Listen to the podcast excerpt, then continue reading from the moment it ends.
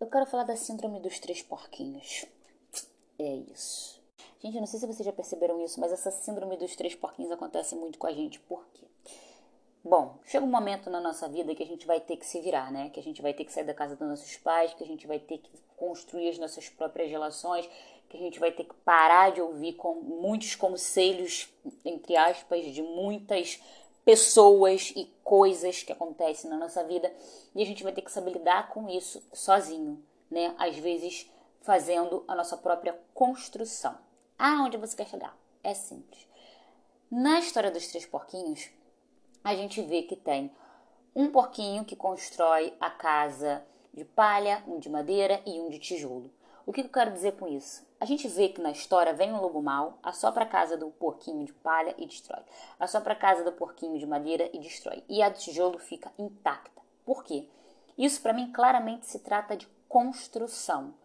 É, muitas das vezes a gente vai colocar, né? Ah, meu Deus, o lobo mal, ah, destruiu minha vida, ah, tal coisa aconteceu realmente. Algumas vezes vão acontecer coisas na nossa vida que vão realmente destruir a gente.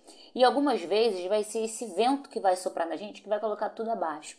Mas, por outro lado, também depende muito da forma que a gente constrói é, e, e, a forma que a gente tem essa construção para isso ser destruído não. Porque o lobo mal, gente, ele sempre vai existir. E às vezes ele nem vai ser mal, às vezes ele só vai existir. Porque às vezes o lobo mal, ele nem sabe que ele é mal. Vocês estão conseguindo me entender?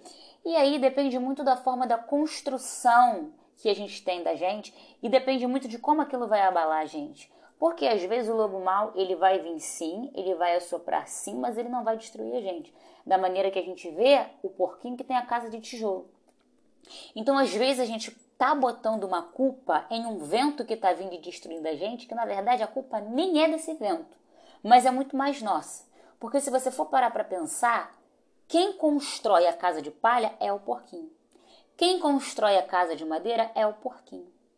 Então, assim, se vem um vento e destrói aquilo ali, não necessariamente é culpa do vento, mas pode ser culpa de, da forma que a gente construiu. E às vezes a gente dá muito essa abertura e essa liberdade do que vem de fora destruir a gente. Porque depende da construção que a gente tem. Estão conseguindo me compreender? E aí, às vezes, se não vem esse lobo mal e assopra para a gente ver de onde está vindo esse vento, que vento e como ele vem, a gente não descobre que existem lugares muito mais seguros e existe uma forma de construção muito mais segura da gente poder ser, da gente poder se dar, da gente poder viver, da gente poder construir, da gente poder se relacionar. É, enfim. E o porquinho da casa do tijolo mostra muito isso pra gente, porque o lobo mal vai lá, assopra, assopra, assopra e não consegue destruir. Por quê? E os outros, do, os outros dois? Os outros dois porquinhos, eles veem que. Essa é pra quem fala que a minha dicção é perfeita. E dos outros dois porquinhos, é, que são facilmente destruídas. Então, se eles não veem, não comparam assim, não, não diria nem comparar, eu não acho que seja uma, uma comparação, mas eu acho que seja um aprendizado. Se a gente não percebe que às vezes a gente está se relacionando de um jeito aqui com uma pessoa e essa pessoa destrói a gente, a gente percebe que tem uma outra pessoa que a gente vai se relacionar e que não vai destruir, mas sim ajudar a gente a construir, se a gente não para para prestar atenção nisso, e se não é um lobo mau que assopra e que faz isso ser destruído para a gente perceber, a gente fica achando que é normal a gente viver sendo destruído. A gente vive achando que é normal viver daquele jeito não seguro. Viver de um jeito que qualquer coisa vem e, ah, tudo bem, eu tô acostumado. Eu toda vez eu construindo e tô construindo. E se a gente para para pensar na forma que a gente constrói, é muito mais inteligente e é muito mais saudável do que a gente sempre viver construindo e sendo destruído. Ai, eu não queria se aprofundar nisso, cara. Mas é isso, gente. Então, eu acho que os três porquinhos ensinam muito pra gente. Se você não via essa história dessa forma, acabei de destruir sua vida. Aquelas.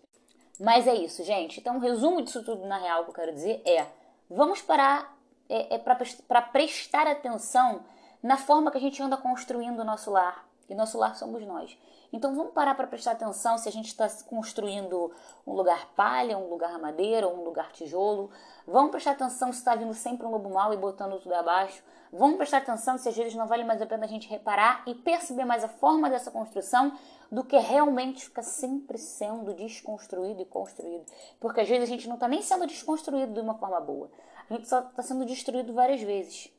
E isso não é legal. É isso, espero que vocês tenham gostado dessa análise, dessa reflexão. E é isso, gente. Um beijo, paz no coração. E é isso.